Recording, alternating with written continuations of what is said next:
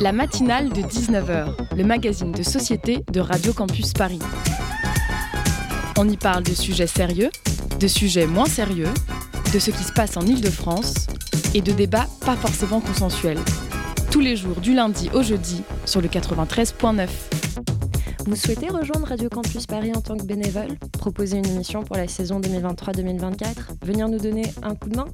Si vous nous écoutez ce soir, c'est que vous nous connaissez déjà. Alors n'hésitez pas à venir rejoindre l'aventure.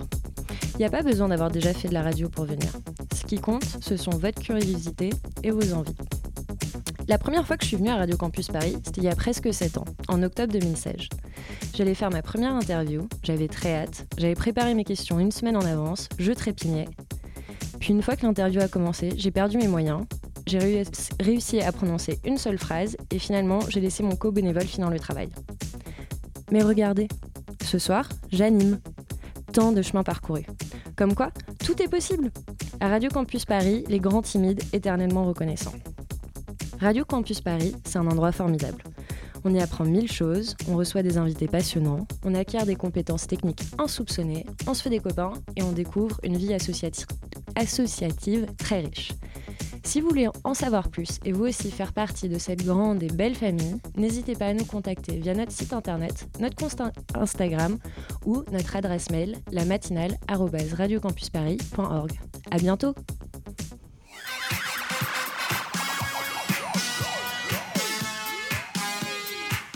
En première partie d'émission, ce soir, nous recevrons le docteur Michel Villemur de l'établissement français du sang, qui sera avec nous pour parler don du sang et pénurie de stock.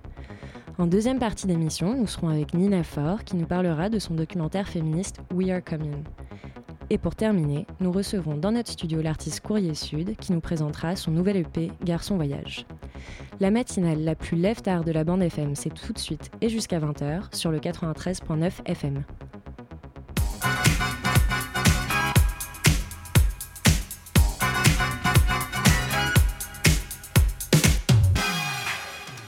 Nous sommes donc ce soir avec Dr Michel Villemur pour parler don du sang. Merci beaucoup d'être avec nous ce soir. Bonsoir. Bonsoir, merci de votre invitation. Merci. Donc vous êtes le médecin référent de l'Île-de-France à l'établissement français du sang. Est-ce que pour commencer, vous pourriez peut-être nous expliquer, pour nos auditoristes notamment, en quoi consistent les, les missions de l'établissement français du sang et puis euh, l'activité que vous, vous exercez en tant que médecin référent? La première mission de l'établissement français du sang, c'est d'assurer l'autosuffisance nationale. Alors, il y a des établissements dans toutes les régions de France, mais nous faisons tous le même travail, c'est-à-dire aller auprès de donneurs, prélever des produits sanguins qui seront transfusés pour sauver la vie des malades. Voilà. Et moi, je, depuis que je mhm. commençais à travailler à l'établissement français du sang, je m'occupe justement d'aller vers les donneurs, de, de, faire la sélection des mhm. donneurs et d'accompagner leur prélèvement pour que tout se passe en toute sécurité. Vaste euh, programme. Donc concrètement, en quoi consiste un don du sang? Ce qui me semble qu'il y en a plusieurs types. Il y a le don du sang, un don de plaquettes. Est-ce que vous pouvez peut-être nous expliquer un peu euh, ces différents types de dons? On peut éventuellement prélever ce qu'on appelle le sang total. Alors, on ne prélève pas tout le sang du donneur, bien sûr. On va prélever entre 400 et 500 millilitres de sang. Et ce produit va être envoyé au laboratoire pour être divisé en différents composants du sang. D'un côté, les globules rouges, les plaquettes et le plasma. Voilà, ça c'est et ça prend pour le donneur environ une heure de son temps et il aura sauvé trois vies. Puis à côté, vous avez certains patients qui ne demandent des transfusions que d'un seul élément du sang, par exemple que des plaquettes. Alors, nous avons mis au point des méthodes de prélèvement pour prélever que des plaquettes sur un don. Le donneur doit se rendre dans une maison du don, c'est-à-dire un site fixe de l'établissement, pendant une heure et demie, on va lui prélever des plaquettes, mais on lui rend les éléments du sang qu'on ne veut pas conserver, c'est-à-dire le plasma et les globules rouges. Voilà, et on obtient un bon produit pour le patient qui ne nécessite que des transfusions de plaquettes. Voilà pourquoi. Et après, on peut aussi prélever que du plasma. Le plasma qui sera soit transfusé au malade, soit envoyé au laboratoire français des biotechnologies pour être transformé en médicaments dérivés du sang. Est-ce que vous pouvez nous rappeler quelles sont les conditions pour donner son sang? Qui peut euh, vraiment dans les faits le donner? Est-ce qu'il y a des restrictions? Des voilà un peu oui il y a des restrictions mais voilà. Déjà il faut avoir 18 ans. C'est impératif et on va demander la, la pièce d'identité à l'accueil donc c'est obligatoire. On peut venir le jour de ses 18 ans mais pas avant. Il faut ensuite peser 50 kilos minimum alors, mhm. quelquefois, cette condition n'est pas remplie par les jeunes femmes. Mhm. Voilà.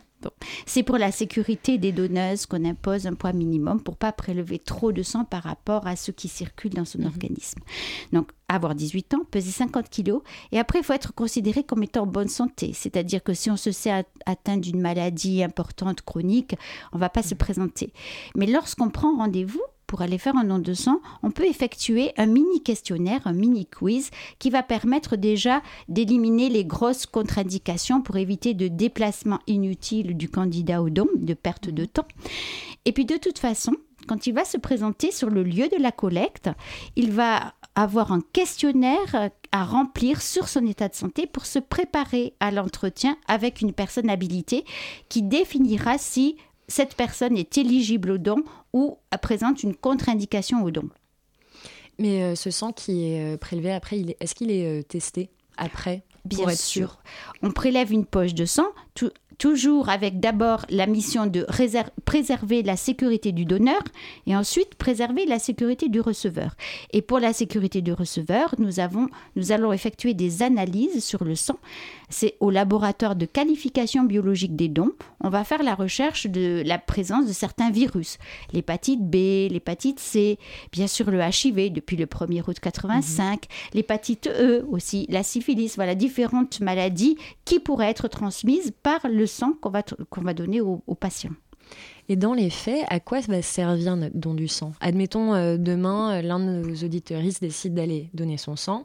Quel va être ensuite le, processus, le chemin que va faire son don une fois euh, qu'il est effectué?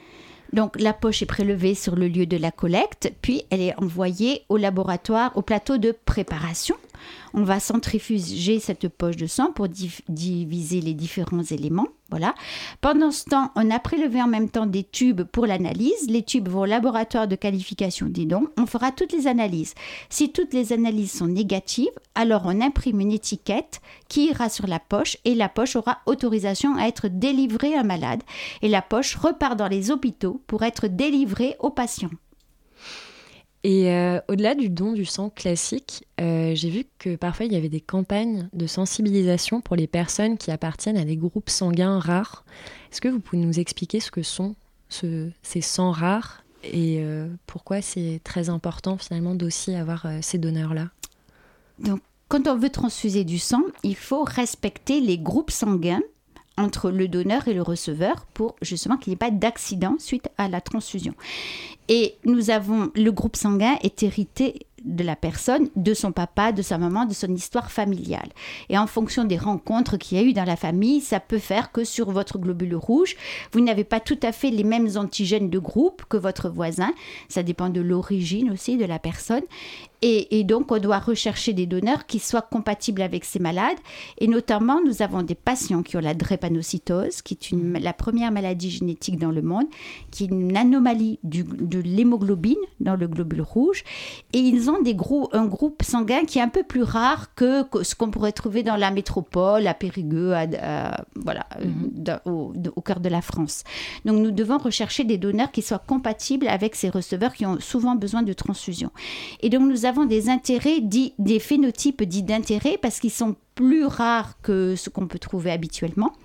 Voilà, donc on, fait des, de la sensibilisation auprès de ces populations, mais aussi vous avez des familles où c'est extrêmement rare, leur groupe sanguin est extrêmement, extrêmement rare, et là, ces familles peuvent avoir même leur, globule, leur sang total congelé on peut congeler les globules rouges parce que pour que quand ils en aient besoin, ils puissent être transfusés et qu'il n'y ait pas d'accident transfusionnel. Au-delà euh, des, personnes ayant donc ces, sangs rares, est-ce qu'il y a un, profil de donneur euh, prioritaire? J'imagine que tout le monde est encouragé à donner son sang, mais parmi nos auditeurs, est-ce qu'il y en a particulièrement où vraiment ce serait une bonne idée qu'ils le fassent? Alors, je vous dirais qu'en ce moment, si vous êtes du groupe sanguin O, vous, êtes, vous serez les bienvenus.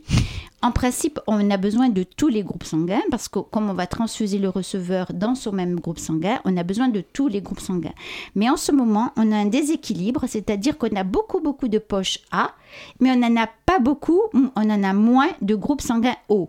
Parce que le groupe sanguin O, déjà, on peut le donner à un malade O, mais on peut le donner éventuellement à d'autres, euh, à d'autres malades avec d'autres groupes. Donc, on a tendance à utiliser ce groupe sanguin. Et donc, on voudrait mobiliser en ce moment un petit peu plus les donneurs de groupe O pour pas avoir ce déséquilibre OA, qui est un peu dommage et préjudiciable pour les receveurs. Je reviens sur, euh, sur les restrictions euh, des donneurs. Il me semble que jusqu'à il n'y a pas très longtemps, euh, les personnes, les hommes homosexuels n'avaient pas le droit de donner leur sang, mais que ça a récemment changé. Est-ce que vous pouvez nous, nous parler de ce, de ce changement? Depuis le 16 mars 2022, mhm. les, un homme qui a des relations sexuelles avec un autre homme peut donner son sang à condition qu'il n'ait qu'un seul partenaire dans les quatre derniers mois. Mais ce sont des conditions qu'on impose à tous nos donneurs. voilà, n'importe quel donneur qui se présente, on va lui poser la question est-ce que vous avez eu plus d'un partenaire dans les quatre derniers mois? S'il répond oui, il n'est pas éligible au don de sang car il y a plus de risques de rencontrer des virus. Mais s'il dit non, c'est qu'il a eu un seul partenaire, il pourra être prélevé et on ne va pas l'interroger sur le sexe de son partenaire. Merci beaucoup, euh, docteur Michel Villemur. On revient tout de suite avec vous après une courte pause musicale.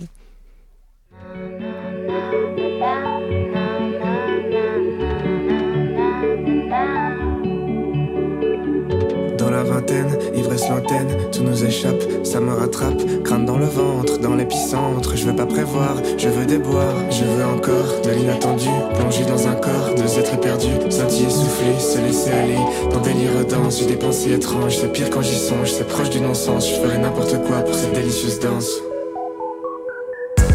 Tu sens cette vague qui t'apaise, tu adores cet effet velcro.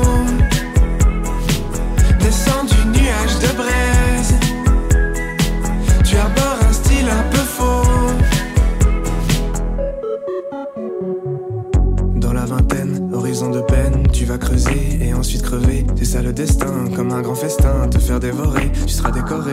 Moi je veux encore de l'inattendu, voir du décor, un être perdu dans l'immensité, les lumières des villes, sans sage par en vrille, besoin de frénésie.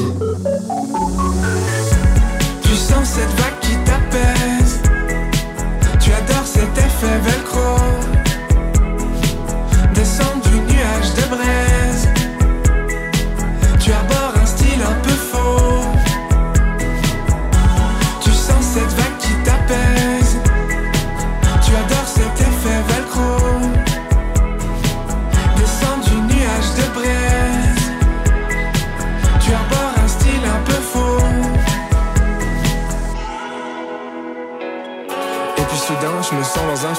Autour de moi, tout s'esthétise. Je me sens puissant et tout de toute team. Fait que ça s'arrête pas, sinon j'agonise. Je suis certain d'être dans ce film.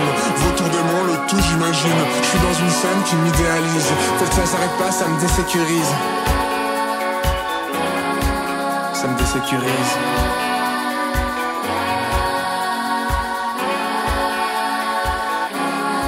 Ça me désécurise.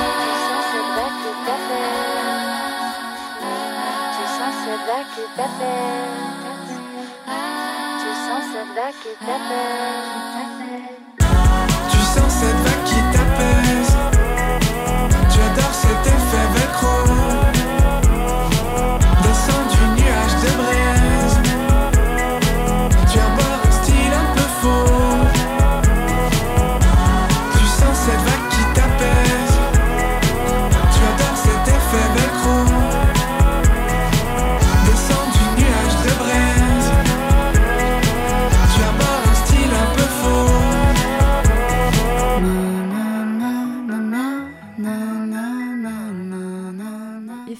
De Baron Baron. Il est 19h15 et la matinale de 19h, ça continue tout de suite.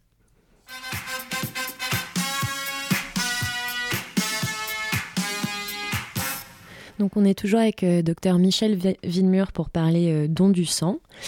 Euh, fin décembre 2022, euh, l'établissement français du sang alertait du niveau de réserve de sang qui était particulièrement bas.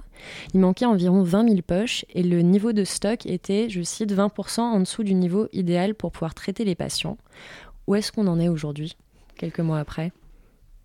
On a passé le cap des 100 000 poches en réserve, ce mhm. qui est plus confortable et plus sécuritaire pour euh, mhm. répondre aux besoins des malades. Mais on doit rester vigilant. Et notamment au mois de mai, qui arrive à grands pas, hein, c'est mhm. demain le mois de mai, et il y a beaucoup de ponts, de jours fériés des personnes qui s'en vont en province, par exemple, mhm. parce que nous, je vais parler pour la région parisienne, et les rues de Paris se vident, mais aussi les lieux de collecte se vident. Et ça, c'est très important de penser à donner, malgré tous ces, toutes ces journées de vacances. Il faut bien prendre un petit peu de temps pour penser aux malades et venir donner. Et ça, c'est très important. Autrement, on pourrait rencontrer des difficultés. Est-ce que les lieux de collecte sont ouverts euh, les jours fériés? Alors, non pas les jours fériés. Certains sites vont mhm. être ouverts pour faire des plaquettes. Parce que comme les plaquettes, une fois prélevées, ne se conservent que 7 jours, on mhm. a tous les jours besoin de prélever des plaquettes. On ne peut pas faire des réserves. Donc, on va ouvrir certaines maisons du don pour des dons de plaquettes, mais pas du sang total. Mais on fait jamais de pont. C'est-à-dire qu'on prélève samedi et dimanche, mais pas le jour férié. Bon, bah, pour ceux qui partent pas, du coup, ils pourront venir donner leur sang euh, quand même. Ils trouveront un créneau, oui. Concrètement, euh, c'est quoi le risque quand il y a une pénurie? Le, Quand on n'a pas les poches pour répondre aux besoins de malades, si on va jusqu'à l'extrême, un malade pourrait en, mourir. Parce que quand mhm. on demande de transfuser un patient, c'est qu'il y a une question de vie ou de mort derrière, d'enjeu. Mhm. Donc, soit il a une grosse hémorragie au bloc opératoire, soit il a des maladies et il ne pourra pas survivre sans produits sanguins, puisque notre l'oxygène dans l'organisme est transporté par les globules rouges et si vous perdez tous vos globules rouges, euh, ça va être mhm. la catastrophe. J'imagine. Mais euh, c'est déjà arrivé à l'échelle euh, de la France ou d'une région, peut-être que ça arrive qu'il n'y ait plus de, plus de sang? Ça peut pas ah, dans une région. Si une région manque de produits sanguins, elle va demander la solidarité des autres régions, puisqu'on a l'autosuffisance nationale à assurer. Donc on fait voyager les produits sanguins sans mhm. problème. Et avant d'en arriver là, justement, on a des moyens. On va prendre des moyens, notamment, on compte sur les médias comme mhm. vous pour faire des appels aux dons, pour informer la population que c'est urgent de venir donner le sang. Et chaque fois, c'est bénéfique et ça marche. Et les Français répondent présent. Et puis, on a des mesures vis-à-vis des blocs opératoires. Peut-être mhm. qu'on ne va pas se lancer dans des interventions qui ne sont pas vitales, urgentes, et, les reporter quand nos stocks sont meilleurs et pour pouvoir répondre justement. Il me semble que pendant euh, notamment euh, la pandémie euh, du Covid, il y a eu un vrai manque. Est-ce qu'on commence à s'en remettre ou c'est encore une situation un peu fragile? C'est-à-dire, je vais dire, c'est encore une situation un peu fragile parce que le Covid a modifié notre vie et encore à l'heure actuelle, on a davantage de télétravail. Donc, à la période du Covid, il y avait tous les confinements, euh, il fallait que tout le monde s'organise en urgence. Les donneurs ne savaient pas s'ils avaient le droit de venir sur les collectes pour donner leur sang. Or, c'est une nécessité de santé, donc ils avaient le droit, mais il fallait s'organiser. Puis maintenant, on doit de nouveau repenser nos collectes parce que quand vous allez dans une entreprise, si tout le monde est en télétravail, il y a moins de monde. C'est pas la peine d'y aller. Voilà. Donc il faut qu'on réorganise et qu'on pense et que les donneurs qui ne sont plus prélevés sur leur lieu de travail, qui était la facilité, il faut qu'ils trouvent d'autres façons de donner, d'autres lieux de collecte qui va peut-être leur demander un peu plus de difficultés. Vous les évoquiez un peu juste avant. Quelles sont les, actions euh, que vous entreprenez pour euh, sensibiliser et mobiliser euh, des potentiels donneurs? Enfin, en fait, concrètement, comment on fait pour, pour s'assurer de toucher à cette personne qui vont pouvoir ensuite donner leur sang? Déjà, on, a on fait de la communication sur les donneurs connus. Quand, on a, quand un donneur vient, il donne ses coordonnées, mail, téléphone et tout ça. Donc on peut bien sûr leur demander de revenir si ça s'est bien passé, s'il n'y a pas de problème, on les invite à revenir. Et après, on essaie d'aller faire de, l'information tout public. On a une campagne télévisée pour le moment. Sur, il y a des spots euh, pour mhm. inciter les gens à donner, donner collectif, devenez donneur. Voilà, on va dans les, dans les universités pour toucher des nouveaux donneurs parce qu'en groupe, on passe plus facilement le cap que de venir tout seul. Voilà, et on s'adresse aux médias qui sont notre relais et qui nous aident beaucoup euh, pour porter euh, tous ces messages. Euh, en France, le don du sang, il est, gratuit, il est anonyme, mais c'est pas le cas dans tous les pays. Il y en a où parfois les donneurs reçoivent une, compensation financière. Est-ce que c'est quelque chose qui a déjà été envisagé pour, pour compenser le fait qu'il n'y ait pas assez de donneurs ou est-ce qu'on peut penser à moduler les règles du don pour essayer de le rendre plus attractif? Le modèle de la gratuité, justement, est un modèle qui est, euh, qui est, qui est en France depuis toujours et qui est envié par d'autres mhm. pays parce que l'effort de la collecte ne se porte pas sur les plus faibles, les plus précaires, qui par exemple, je pense aux États-Unis, où les personnes n'ont pas d'assurance maladie, n'ont pas d'argent pour acheter leurs mhm. médicaments et justement ils se disent oh, bah, je vais donner comme ça je vais avoir de l'argent. Et c'est pas la c'est pas son sang pour avoir pas éthique d'aller prélever des personnes qui sont déjà malades mhm. par exemple. C'est pas bien pour eux et pour la sécurité. Alors que si c'est un modèle euh, de gratuité, mhm. tout le monde doit se sentir concerné par ce problème, le plus riche comme le plus pauvre, et il n'y aura pas de bénéfice pour l'un ni pour l'autre, si ce n'est que d'avoir aidé son prochain et sauvé des vies. Donc c'est un modèle que nous tenons à maintenir et mhm. pour lequel nous militons la gratuité du don. D'accord. Euh, j'ai vu que les personnes âgées entre 18 et 20 ans ne, ne représenteraient que 3% des dons. Est-ce que les jeunes, ils ont toujours peu donné ou est-ce que c'est spécifique à la, cette génération, alors qu'avant, peut-être, euh, les jeunes donnaient plus et ça s'étiole un peu avec le temps? Je ne pense pas que les jeunes soient moins... Euh, moins intéressés par leur prochain, moins, moins généreux. Euh, je pense que c'est peut-être une question de communication et, peut-être de, de, temps, enfin, ou de connaissance, parce que souvent, j'entends « Ah, mais je ne sais pas où aller pour donner ». Ou bien, euh, chez les jeunes, on entend souvent la réflexion « Mais j'ai peur des aiguilles ». Ah, oui, ça peut poser euh, problème. Ça, ça, peut être un problème. C'est quoi le profil type d'un donneur, par exemple Celui qui donne le plus fréquemment Démographiquement, ce serait quoi? Quelqu'un qui habite en ville, euh, d'un certain âge? Alors moi, j'ai la connaissance que de la ville. Enfin, la, mhm. collecte parisienne, c'est une collecte urbaine. On a peu, enfin, c'est pas comme certaines régions de France, mais euh, c'est une personne euh, heureuse parce que quand on fait des enquêtes, chez nos donneurs de sang, ils sont heureux, ils sont positifs, ils sont généreux. Mhm. Et si on fait par exemple des études, euh, des, études, eh ben, ce sont une population qui répond fortement à toutes nos études. Voilà, ce sont des personnes qui sont très intéressées, très tournées vers l'autre. Bon, et puis peut-être que donner son sang, ça, ça rend, heureux. aussi. Mais oui, ça euh, rend heureux. C'est motivant. Et euh, est-ce que vous pouvez nous rappeler concrètement comment on fait pour donner son sang? Il faut prendre rendez-vous dans un lieu? Il faut aller, oui, sur le site Mhm. dans du sang et vous aurez la, possibilité de prendre, de, choisir vos collectes en fonction de votre lieu d'habitation, de votre lieu de travail. Une fois que vous avez choisi la collecte et décidé du créneau, vous allez pouvoir faire le quiz, donc pour voir si vous avez une grosse contre-indication. Une fois vous, vous donnez votre mail, votre numéro de téléphone, et puis voilà, vous aurez pris rendez-vous. Vous allez sur la collecte, il ne faut pas être à jeun pour aller donner son sang, il faut mhm. manger avant. Et puis là, vous serez pris en charge par le personnel, euh, voilà, l'accueil, on prendra vos, identités, euh, vous, vous, verrez la personne pour l'habilitation et le prélèvement et la collation, où il faut rester 20 minutes après le don pour mhm. se restaurer. Comment on peut faire euh, pour sensibiliser les gens, justement, leur, enfin, leur, quel, quel moyen de communication, en fait, justement, pour essayer de motiver les gens à aller donner leur sang? Alors je crois que justement vous êtes bien placé avec une radio de jeunes, d'étudiants, Radio Campus, c'est vraiment idéal justement pour toucher des personnes qui peut-être n'ont pas eu encore l'occasion de faire le don. Et c'est pas réservé qu'à des personnes retraitées d'aller donner son sang. Donc c'est bien, merci beaucoup de vouloir parler de ce sujet. Et je pense qu'il faut, parmi ses amis, parmi son milieu professionnel, dans sa famille, on a, on a remarqué que quand les personnes venaient donner, elles nous disaient Ah, je viens donner parce que mon papa ou ma maman donnait et je donne aussi. Ça, ça doit rentrer aussi dans l'éducation.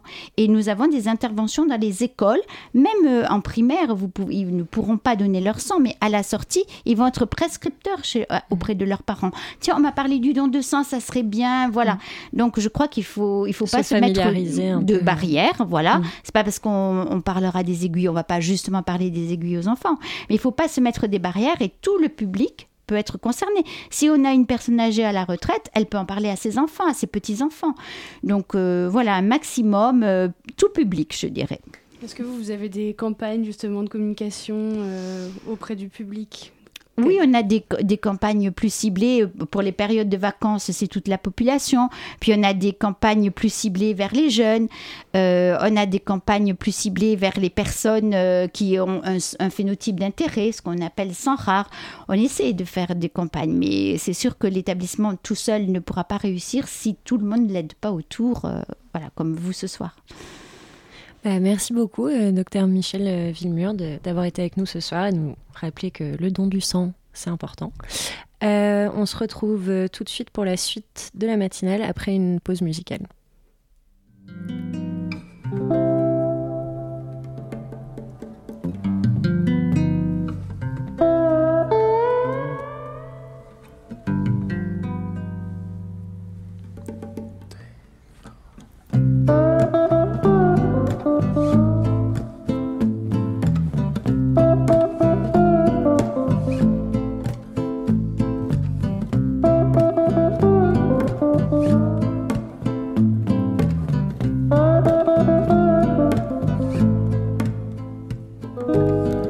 Avait 16 ans et des poussières,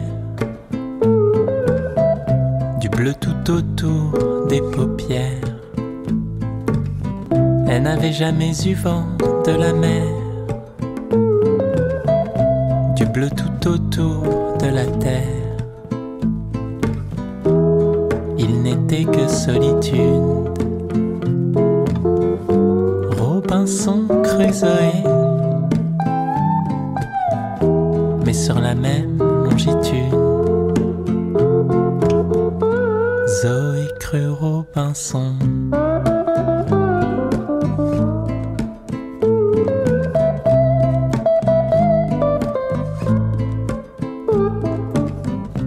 Il a bien fait le tour de son île. Une fois, cent fois, peut-être mille lui cachait bien un trésor sous une palme jusqu'alors. Comme au premier jour. Robinson Crusoe. Mais cette nuit pour toujours. Zoé crut Robinson.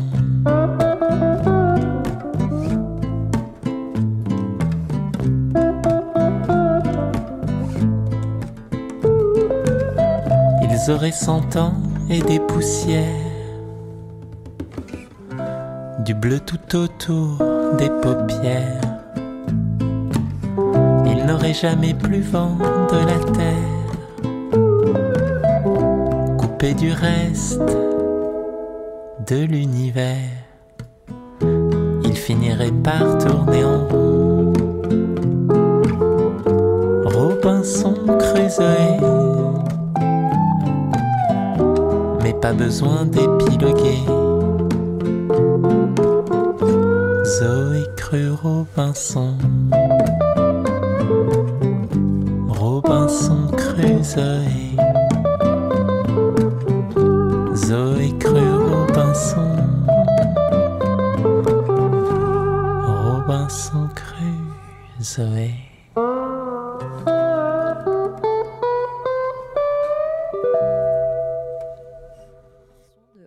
Il est 19h29 La matinale de 19h, ça continue sur Radio Campus Paris. Le Zoom, dans la matinale de 19h. Et c'est l'heure du Zoom. Avec nous, Nina Faure, réalisatrice du documentaire We Are Coming. Pour mener cette interview, Marie. Bonsoir Marie. Bonsoir. Je te laisse la parole. Merci. Donc une nouvelle génération politise les enjeux autour du corps, de la sexualité et des rapports de genre. Pour deux amies, Nina et Elena, cela commence par une prise de conscience. Ce sont les premières lignes du résumé du, du documentaire, pardon, chronique d'une révolution féministe. Donc Nina, c'était dans ces lignes, est à côté de nous ce soir pour nous parler de son film. Bonsoir. Bonsoir. Donc vous êtes la réalisatrice.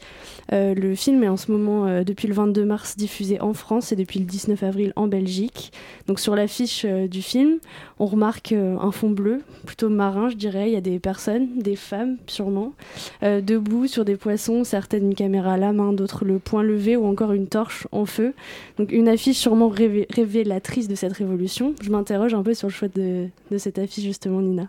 Oui, alors c'est une affiche qui veut débloquer un peu l'imaginaire aussi, sortir des sentiers battus parce que ça reflète le parcours qu'on a fait. Donc, euh, euh, nous sommes tout un mouvement sur euh, des poissons qui sont nos fidèles destriers dans cette vague qui va vers l'abolition du patriarcat.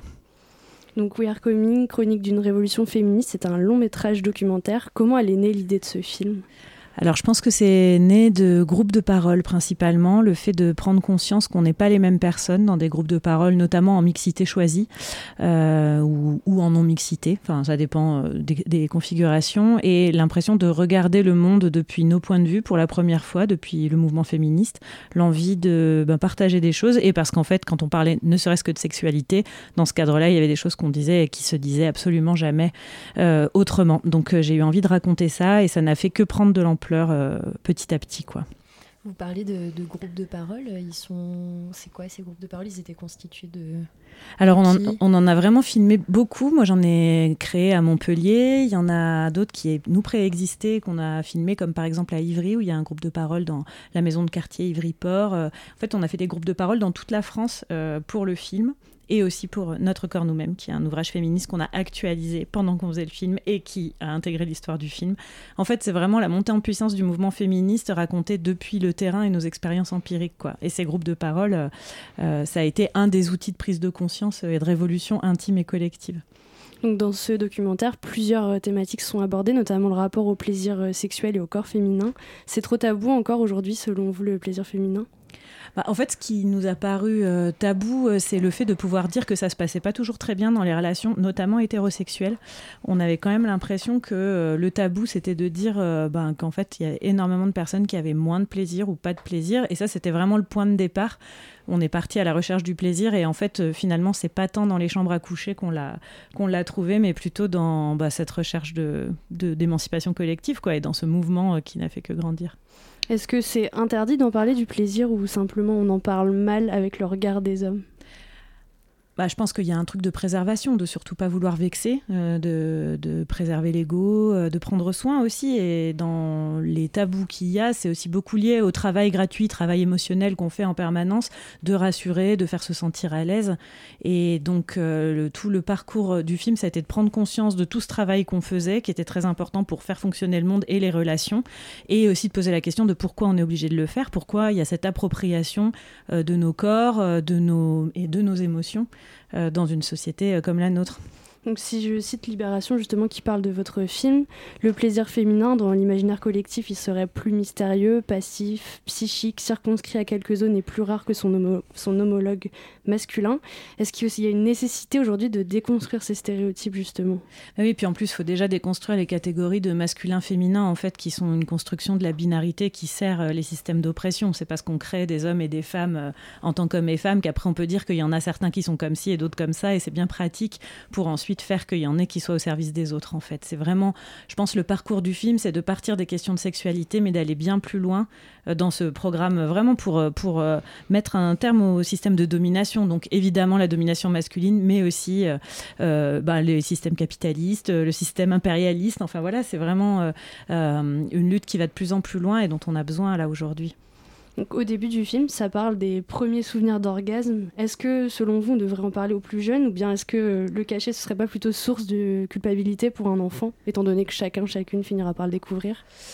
Bah, en fait, ce qui est étonnant, c'est à quel point, quand on parlait avec les, personnes dans les groupes de parole, il y avait des fois des découvertes spontanées de plaisir qui ensuite étaient euh, complètement contrées par les expériences euh, du monde. Et donc là, typiquement, c'est quelqu'un qui découvre l'orgasme en montant à la corde euh, et qui n'a jamais l'espace pour se rendre compte que c'est un orgasme et qui doit le découvrir bien plus tard quand elle a 30 ou 40 ans, parce qu'en fait, ça fait 30 ans de vie sexuelle sans orgasme entre les deux. Qu'est-ce qui fait dans notre société qu'on n'a plus accès à nos corps, en fait, dans dans ce laps de temps. Et c'est parce qu'en fait, la sexualité, elle est construite sous un prisme, notamment la sexualité des femmes, sous un prisme où c'est pas euh, cette expérience-là, qui est en plus non pénétrative, qui va euh, être privilégiée comme une expérience réelle du plaisir. Donc nous, c'était tout le temps euh, cette histoire-là, c'est-à-dire que les gens disaient, si on leur demandait c'est quoi ton premier orgasme, ben généralement c'était pas dans la sexualité, euh, mhm. dans, les rapports qu'on appelle sexuels et notamment pas dans la pénétration quoi. Et en fait il y a une espèce d'aliénation comme ça entre nos expériences corporelles et ensuite ce qu'on nous demande de faire pour euh, euh, bien faire l'amour quoi entre guillemets quoi. Donc c'était ça encore une fois ouais vraiment le point de départ Donc euh, le clitoris, il apparaît entièrement dans un manuel scolaire en 2017. Avant cela, il était cité, mal représenté ou alors même pas du tout représenté. Il y a un article de France Info qui date de cette année-là et qui cite le Haut Conseil à l'égalité entre les femmes et les hommes, qui mentionne qu'un quart des filles de 15 ans ne savent même pas qu'elles ont un clitoris et 83% des collégiennes en classe de 4e et de 3e ignorent sa fonction. Est-ce qu'on peut remarquer une évolution depuis que ça a apparu euh, dans les manuels scolaires selon vous? Oui, mais je pense que c'est pas malheureusement l'éducation nationale ou la loi d'éducation à la sexualité qui est respectée. C'est parce qu'il y a euh, énormément de féministes sur le terrain qui font le travail d'éducation sexuelle. Et je pense sur Instagram notamment. Et ce qui fait peur avec ça, c'est que euh, quelles sont les instances de préservation et de conservation de ça euh, Combien de temps ça va durer? Parce que nous, ce qu'on a constaté aussi, c'est que tout ce qu'on redécouvrait là, en fait, elles le disaient déjà, par exemple, les autrices de Notre corps nous-mêmes des années 70, et que ça a disparu. Donc en fait, à quel moment on a le rapport de force nécessaire pour que ça ne redisparaisse pas au gré euh, des intérêts politiques? Donc c'est pas encore 100% gagné quoi. Ah mais loin de là, loin de là, parce qu'en fait tant qu'on s'est pas emparé des structures et qu'on n'a pas déconstruit en profondeur ces mécanismes-là, l'histoire s'efface au fur et à mesure qu'on essaye de l'écrire. Moi c'est pour ça que je fais un film, c'est pour écrire l'histoire là qu'on est en train de vivre. Elle peut vraiment euh, disparaître, mais euh, elle ne disparaîtra pas parce que ce qu'on va faire c'est organiser une grande grève générale féministe qui va nous permettre de changer le monde. Vous dites que vous avez fait un film pour, ça. J'allais vous demander justement comment euh, ce choix de, de médium s'est imposé à vous plutôt que peut-être un livre, euh, un documentaire euh, écrit, autre chose. Pourquoi le documentaire en tant que tel? J'ai l'impression que c'est raconté. En plus, moi, c'est du cinéma direct, donc c'est filmer les mouvements en train de se faire et les déclics et les transformations. Et pour moi, c'est une des représentations très puissantes qui nous manquent et qui nous ont manqué en fait dans le passé. Euh, il y a très peu d'archives, notamment de groupes de parole dans les années 70. Je voulais les documenter parce qu'il y a une transmission et des expressions de visage, du non-verbal, de tout euh, un tas de choses qui se passent comme ça euh, et qui sont très sensible mais très forte dans ce travail-là, je trouve.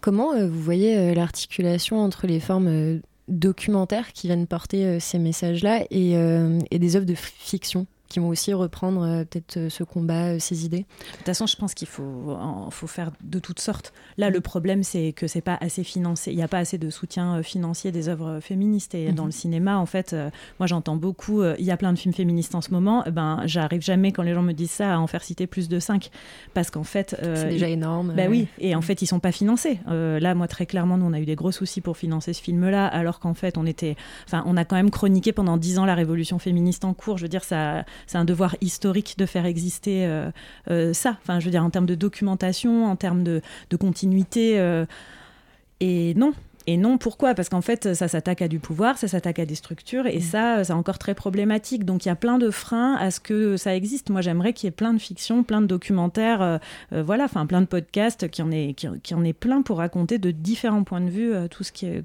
enfin tout le monde qui nous manque, quoi.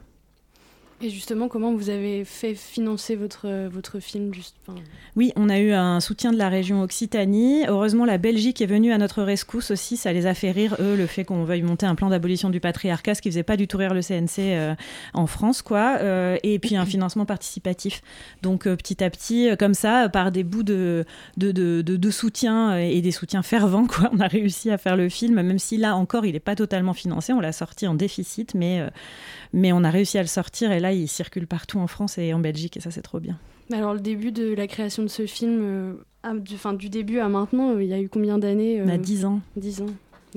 C'est pour ça que c'est un parcours, c'est vraiment, on commence sur la sexualité, mais en fait, on va bien au-delà dans un, ouais, dans un mouvement qui nous emporte, quoi. Et pendant ces dix ans, euh, vous aviez toujours en ligne de mire, euh, à la fin ce sera un documentaire et vous n'êtes pas perdu un... Non, non, justement, ce que, alors ce que j'avais pas en ligne de mire, c'est qu'on pourrait aller aussi loin. Et ça a dépassé mes espoirs les plus fous, en fait. Euh, je me rappelle que j'écrivais des séquences en me disant, oh là là, va falloir que j'organise des manifs parce que ce serait chouette qu'il y ait des manifs dans le film. En fait, elles sont arrivées bien avant qu'on ait eu besoin de les organiser et ça a dépassé tout ce qu'on attendait. Et là, en plus, comme tout s'articule, je pense aussi dans le mouvement féministe, la pensée anti capitaliste, le fait que la planète soit menacée par ce même capitalisme qui est tenu par bah, des hommes très riches, en fait, bah, il y a un moment, on se dit, bon, peut-être que le film suivant que je devrais faire, c'est là écrire qu'on va organiser cette grève générale qui va nous permettre d'éviter la fin du monde. Donc j'ai intérêt à écrire ça dans ça, en, espérant que le scénario se reproduise.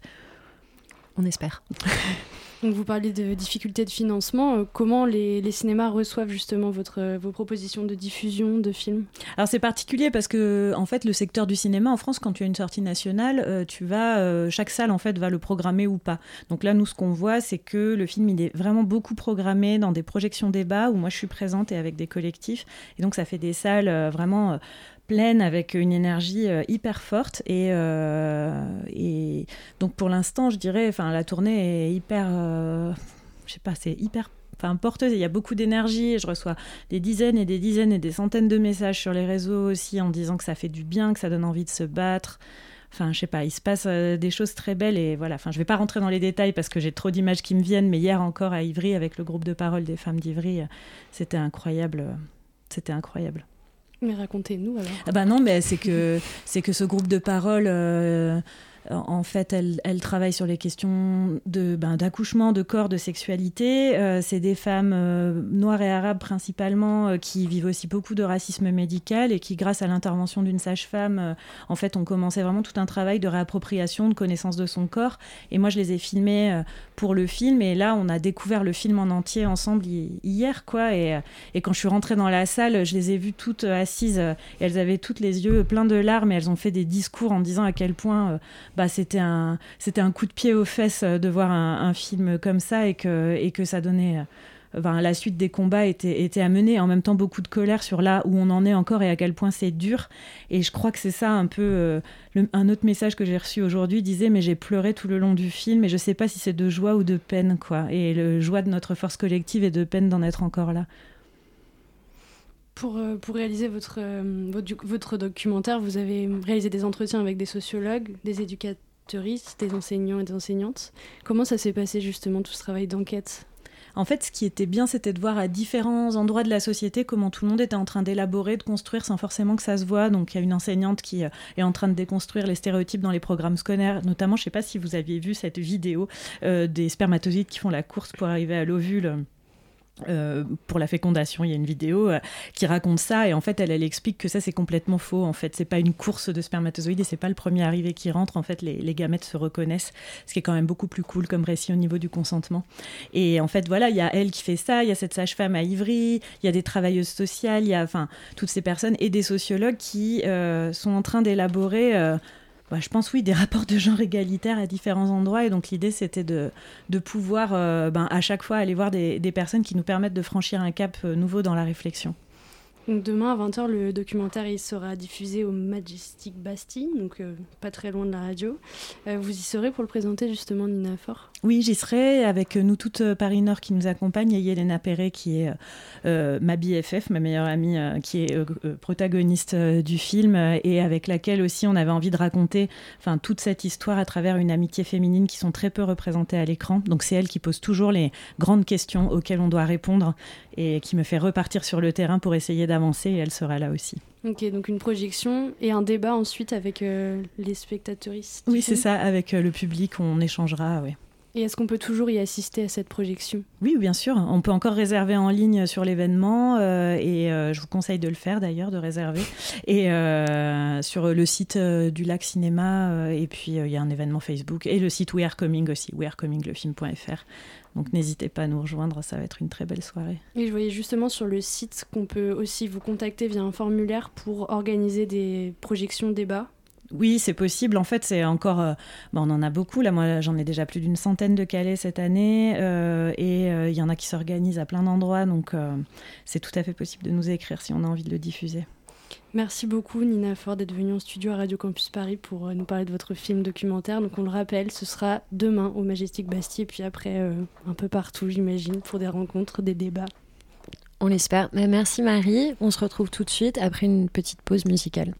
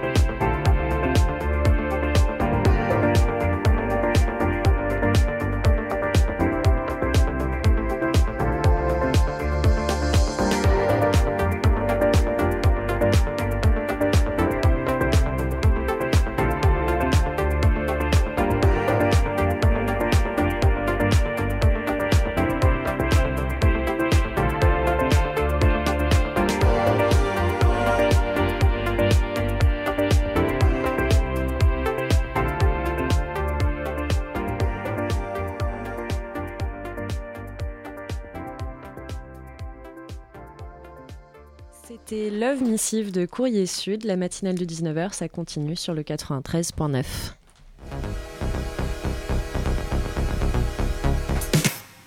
Et c'est l'heure du deuxième Zoom de ce soir. Nous recevons l'artiste Courrier Sud venu nous présenter son nouvel EP. À mes côtés pour mener l'interview, Clément. Bonsoir Clément. Bonsoir Gabriel. Je te laisse euh, la parole. Bien, merci. Et bien, du coup, euh, bonjour Courrier Sud. Euh, entre deux voyages, du coup, en Égypte ou en Italie, on a l'honneur de, te, de retrouver Courrier Sud qui était du coup venu nous parler à la sortie de son morceau Solita il y a quelques semaines. aujourd'hui, c'est nous, pour nous parler de son nouvel EP, du coup, Garçon Voyage, qui arrive aujourd'hui, ce soir en studio. Donc, le nom de l'EP prend tout son sens.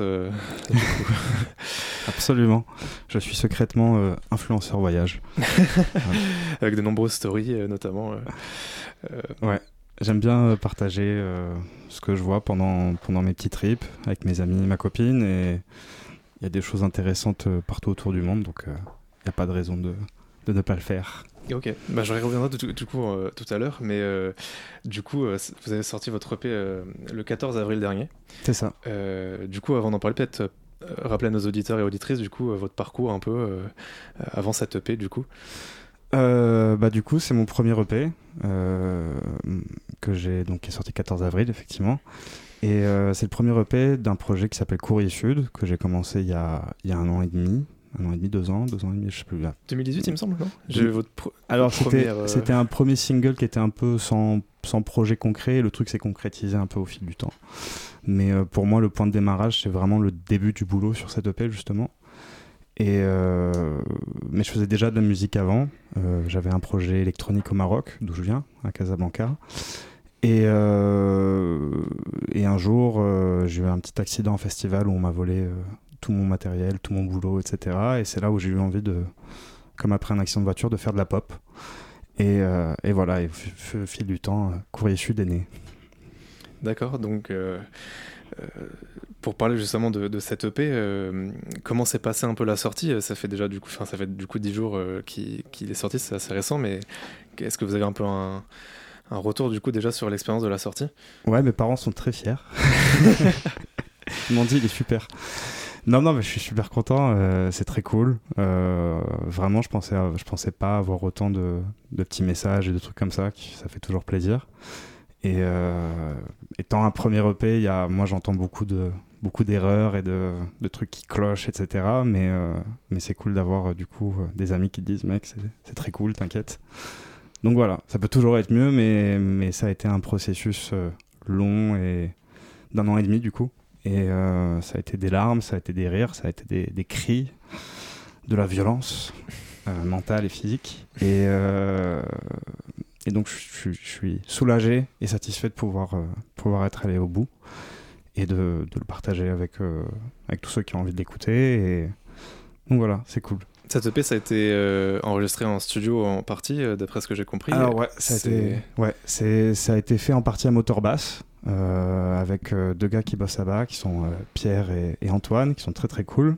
Et, mais ils m'ont surtout apporté une aide sur comment avoir un son un petit peu plus pro, disons. Et, mais le gros du boulot, ça a été dans ma cave, chez moi à Paris. je sais que c'est pas très reluisant, mais j'ai une petite cave que je suis en train d'aménager en studio. Et euh, c'est un peu l'endroit où je passe le, plus clair de mon temps et euh, qui commence à être rempli de, de synthés, d'instruments plus ou moins étranges. Et, euh, et, voilà, ça a été fait entre du coup ces deux endroits. Et parfois aussi sur la route au gré des voyages. C'était la première fois du coup que vous enregistrez en studio quelque chose euh, alors enregistré en studio, en fait, il y a juste Full Moon qui était vraiment enregistré à moteur basse. Le reste, vraiment, c'était que euh, pardon, du boulot de, production et de choses comme ça. Euh, mais ouais, c'était un peu la première fois pour Full Moon en tout cas, et c'était un rêve, un rêve de gamin qui a été, qui est devenu vrai parce que j'étais un fou de Philippe Starr, feu Philippe Starr, le grand. Et, et en fait, j'ai signé concrètement mon premier single, genre deux ou trois jours après sa mort. Et ça a été le jour où j'ai compris que je pourrais peut-être enregistrer euh, du coup un moteur basse, etc. Et ça a été très, une expérience très étrange, du coup, quoi. Parce que c'est en même temps un rêve qu'on accomplit, un rêve qui s'échappe. Et euh, mais voilà, ça a été quand même fou, quoi. Tu rentres dans le studio, tu as des photos de Phoenix, disque d'or de Daft, des trucs comme ça.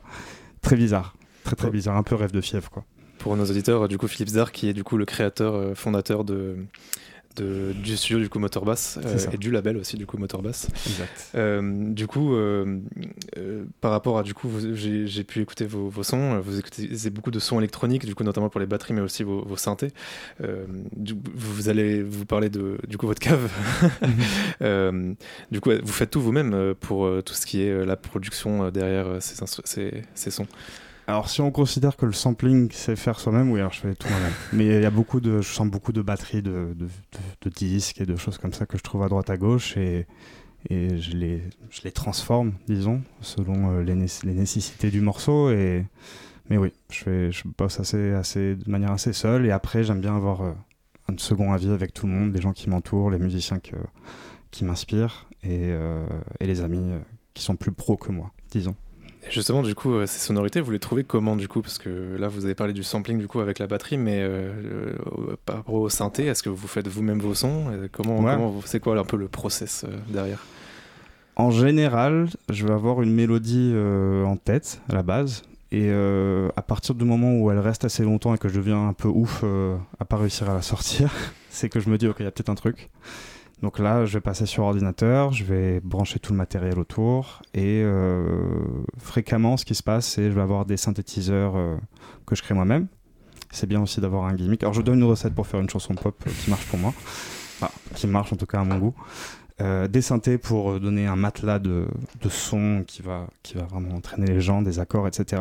Un gimmick, c'est-à-dire un petit truc qui va faire la différence, qui va accrocher un peu les gens, qui peut être un sample, ça peut être de la voix, ça peut être à peu près tout ce qu'on veut, une chaise qui grince, vraiment n'importe quoi. Faut-il que euh, ça surprenne et que ce soit agréable à écouter. Hein chasse qui grince, faut voir. Quoique avec Twin, il y arrive. En a plein RCP si besoin. Absolument.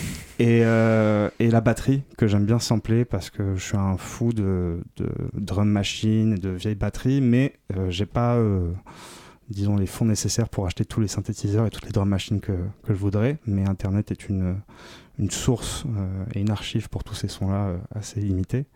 Donc tout simplement, je vais trouver ça sur YouTube, des choses comme ça. Je vais utiliser un logiciel pour sampler et je rajoute ça et après j'appelle euh, tous mes amis et je dis j'ai un nouveau morceau, venez l'écouter. D'accord, très bien. Et bah, euh, je vous parlais tout à l'heure du coup euh, de votre passage en février dernier. vous avez parlé d'un projet de clip au Sahara. Est-ce qu'il est toujours d'actualité ou est-ce que ça en est? Il est toujours très très très d'actualité.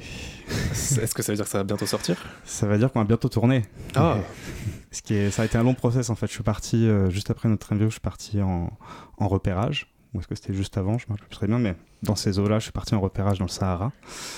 Et pour voir c'était quoi la faisabilité de tout ça, niveau euh, technique et niveau légal aussi. Parce que c'est pas aussi simple que ça d'avoir des autorisations de tournage partout où on veut, etc. Ça, c'est un truc que j'ai appris euh, au fil du temps. Je pensais qu'on la base qu'on prenait juste une caméra et qu'on se pointait, qu'on avait un film, mais en fait, pas du tout. Et, euh, et, du coup, bah, tout est à peu près réglé maintenant et euh, ça va venir du coup. Et c'est, ça sera la chose qui va être la pierre angulaire du deuxième EP du coup. Un deuxième EP du coup C'est ça.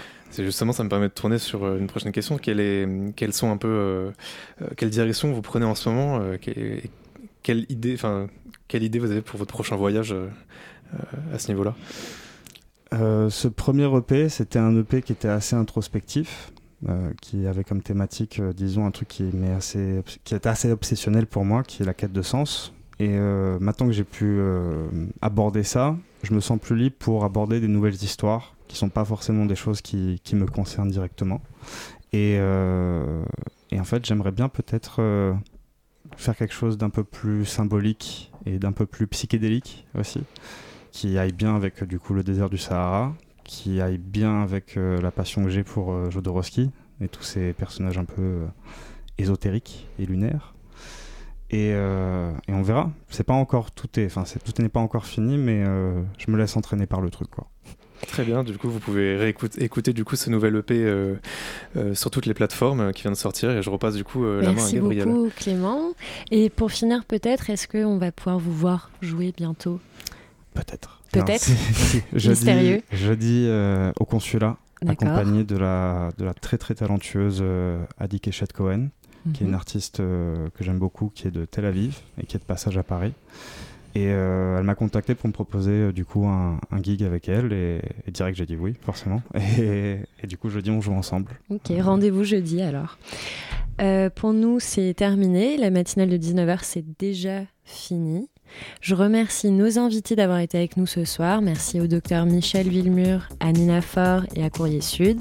Merci à Marie et Clément pour les Zooms. Merci à Marie Leroy à la coordination et à Jeff à la réalisation. Merci à moi pour l'animation. Pour une première, c'était pas si mal. Et enfin, merci à vous, chers auditeurs, de nous avoir suivis sur le 93.9. La matinale de 19h, c'est fini pour aujourd'hui. Mais tout de suite, c'est scène ouverte. Et merci Gabriel à l'animation. très bonne soirée sur le Radio Campus Paris et à très très très bientôt.